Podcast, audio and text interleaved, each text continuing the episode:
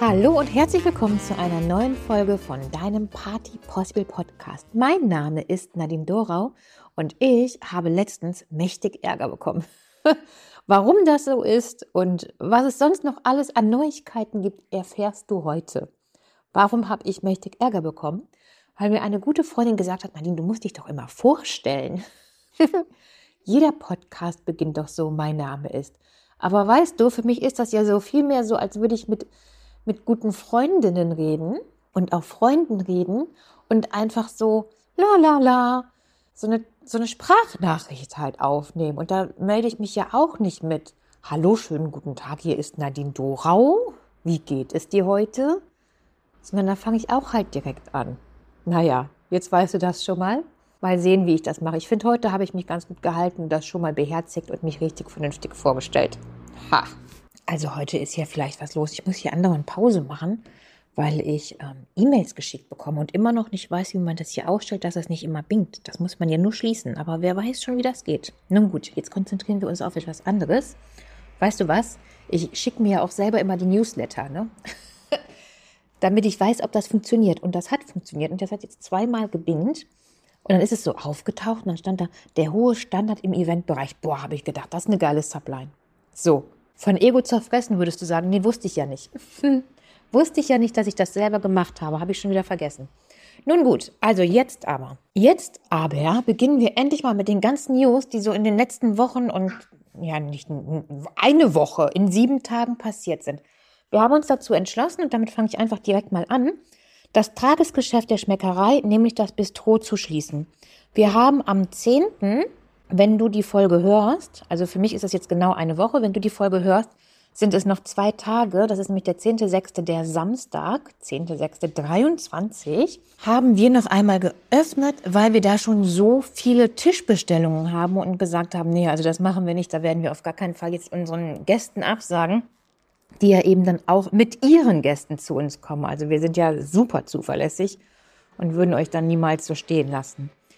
Genau, wir haben uns dazu entschlossen, ganz einfach, weil wir gemerkt haben, das Tagesgeschäft, dieser tägliche Luxus, der geht aufgrund von den Tunits und die, die so teuer geworden sind, runter.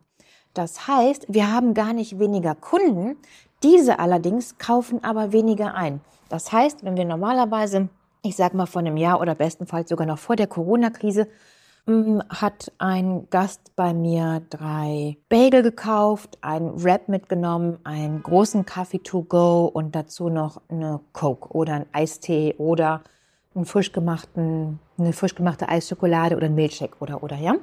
Das heißt, dieser Kunde, dieser Gast kommt immer noch zu uns, kauft jetzt aber ein Bagel und einen Kaffee.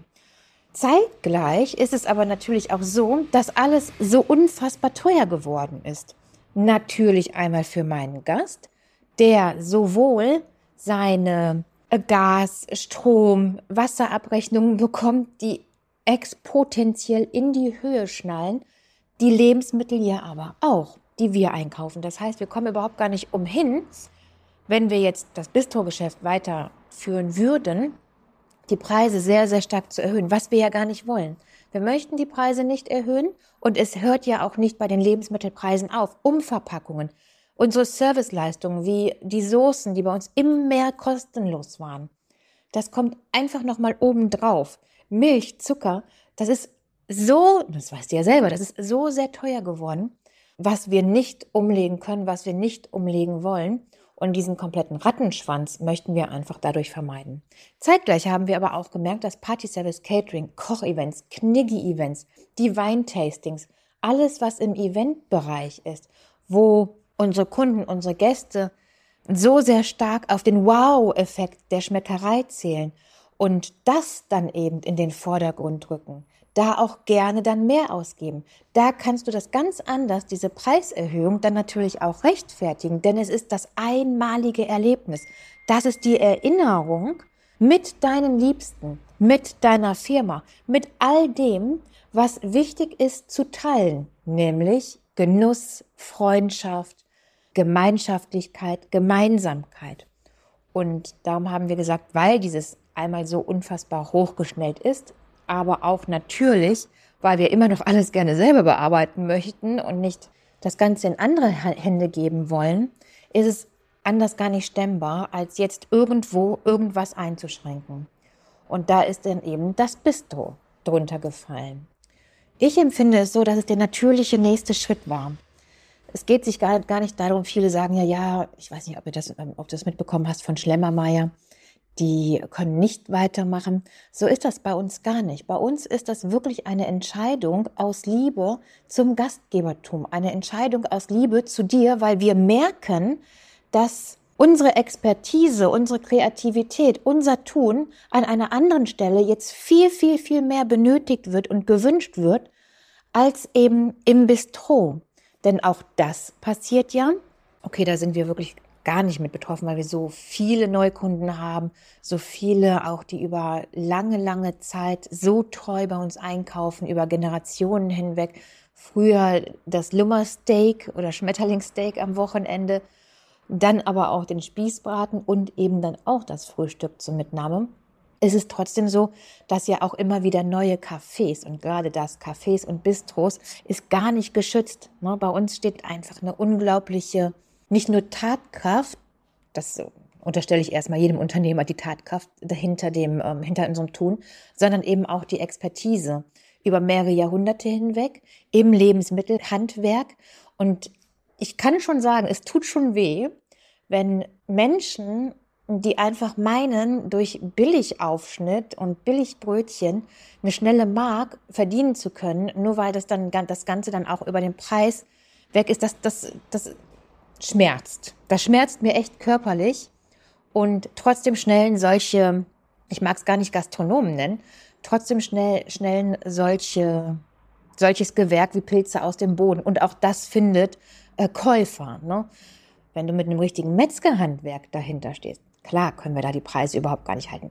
Erst recht nicht jetzt mit diesem, mit dieser Inflation, die dahinter steht. Gut.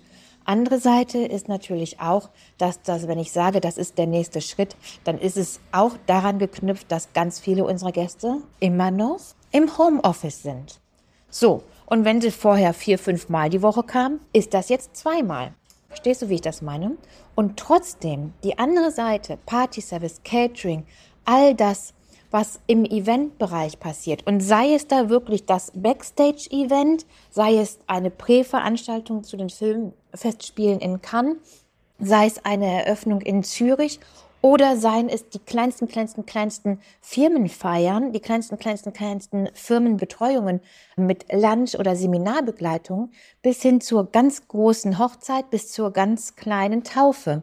Und diese Events zu nicht nur zu bekatern, sondern dieses komplette Spektrum dann auch anzubieten mit einer Weinbegleitung, eben mit dem, mit der Ausgestaltung in Zusammenarbeit mit das sind ja, das sind ja nicht nur Dekorateure zum Beispiel, Floristen, Dekorateure, hm, Speaker und Moderatoren und freie Redner. Da gehört ja eine ganze, ganze Menge zu.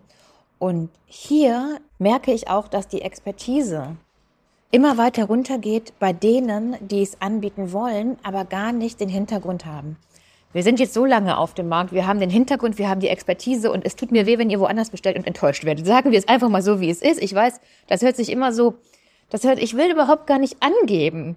Aber mir tut das so leid. Mir tut das echt so leid. Weißt du, wenn ich dann noch, letztens hatte ich noch eine Braut, die hat zum, also die heiraten jedes Jahr wieder, ne? Um, nicht einen anderen, sondern sich selber. und sie hat mir erzählt, ihre erste Hochzeit, also die richtige Hochzeit, das ist total ins Wasser gefallen, weil sie überhaupt gar keine Betreuung hatten, hatten einen guten Caterer, dachte sie, hatten aber überhaupt gar keine Betreuung, hatten eine ganz doofe Zusammenstellung des Menüs, also im höchsten Sommer, was auch schon klar war, da wird es wohl heiß, auch wenn das natürlich bei uns in Deutschland nicht gegeben ist, dass wir im Juli bestes Wetter hatten. Aber mit Hitzeperiode, es war also klar, es wird heiß, wurde dann eine Vorsuppe und dann eine so richtig mächtig schwere Vorsuppe gereicht. In Form von einer Kartoffelsuppe, was eher ein Eintopf war. Ja, da packe ich mir an den Kopf. Das gibt's doch nicht. Und dann, am Ende des Tages, wurde alles auf Elektrobasis geliefert. Ja, machen wir auch. Aber der Strom an der Location ist komplett ausgefallen. Ja, was machst du denn dann? Ihren Caterer konnte sie nicht erreichen. Einer ihrer Gäste hatte unsere Telefonnummer, hat uns angerufen und wir sind dann hingefahren mit Brennpaste. Also uns erreicht man. Wir sind da. Bei uns ist safe. Am Ende des Tages, egal ob Strom oder nicht, ist das Catering perfekt. So, ohne dass wir auf irgendwelche Außeneinflüsse nicht eingehen könnten, die nun mal passieren. Und wenn du dann deinen Caterer nicht erreichst, ja, das ist doch eine Katastrophe. Ja, und dann die nächsten Jahre, mittlerweile im vierten Jahr, hat sie immer bei uns ihr Catering ausstatten lassen. Und letztens haben wir noch darüber gesprochen, meine Güte, weißt du noch, wie das war? ja, ja. Also, das heißt, ich freue mich total, wenn wir auch diesen Weg wieder gemeinsam gehen. Ich glaube, du merkst, dass ich sehr aufgeregt bin, dass ich äh, voller voller Enthusiasmus diese Folge aufspreche und so gespannt bin auch auf das nächste, wie ein kleines Kind. Ich weiß gar nicht, ob du das kennst. Ich mache das immer noch heute gerne wenn es so doll geregnet hat. Und dann sind diese Pfützen am Rand. Also bei uns in Krefeld sind ja sehr viele Schlaglöcher und so, wie heißt das? So, so, so abgründige Straßen. Das heißt anders. Ich glaube, du weißt, was ich meine. Wenn man dann so durchfährt und dann spritzt das Wasser, da habe ich ja Spaß mit 43 wie ein kleines Kind. Oder auf Gänseblümchenwiesen finde ich toll, finde ich super. Bekommt immer einen Anfall, wenn bei uns hier das, äh, der Rasen gemäht wird an der Schmeckerei weil dann die Gänseblümchen weg sind. Aber die kommen auch immer ganz schnell wieder. Naja, und so fühle ich mich gerade, als würde ich so permanent gerade durch Pfützen fahren. Also Pfützen springen fand ich immer doof, wegen nass, kalt und matschig und dreckig. Aber durch Pfützen fahren und dann spritzt das so hoch und das Geräusch dabei. Das finde ich toll. Ja, also, äh, genau, das machen wir. Irgendwie habe ich das Gefühl, jetzt als Teilzeitrentner habe ich gar keine Zeit mehr habe ich, habe ich noch mehr zu tun als sonst, weil ich immer denke, seit wir die Schmeckerei zu haben, ich habe so viel Zeit und dann packe ich mir, wenn ich, sagen wir mal, vier Stunden Zeit gespart habe, packe ich mir da jetzt Sachen rein für acht Stunden, weil ich meine, ich habe ja so viel Zeit.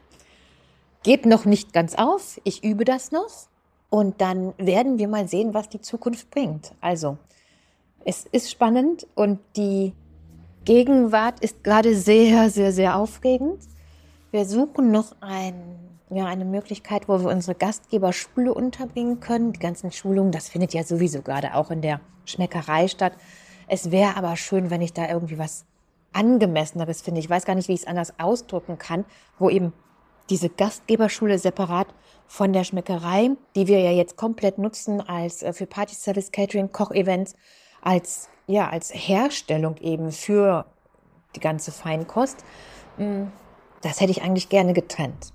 Nun gut, wer weiß, vielleicht kommt ja jemand mit einem Schloss um die Ecke und sagt, hier, für 500 Euro Miete bekommst du ein Schloss mit 300 Quadratmetern.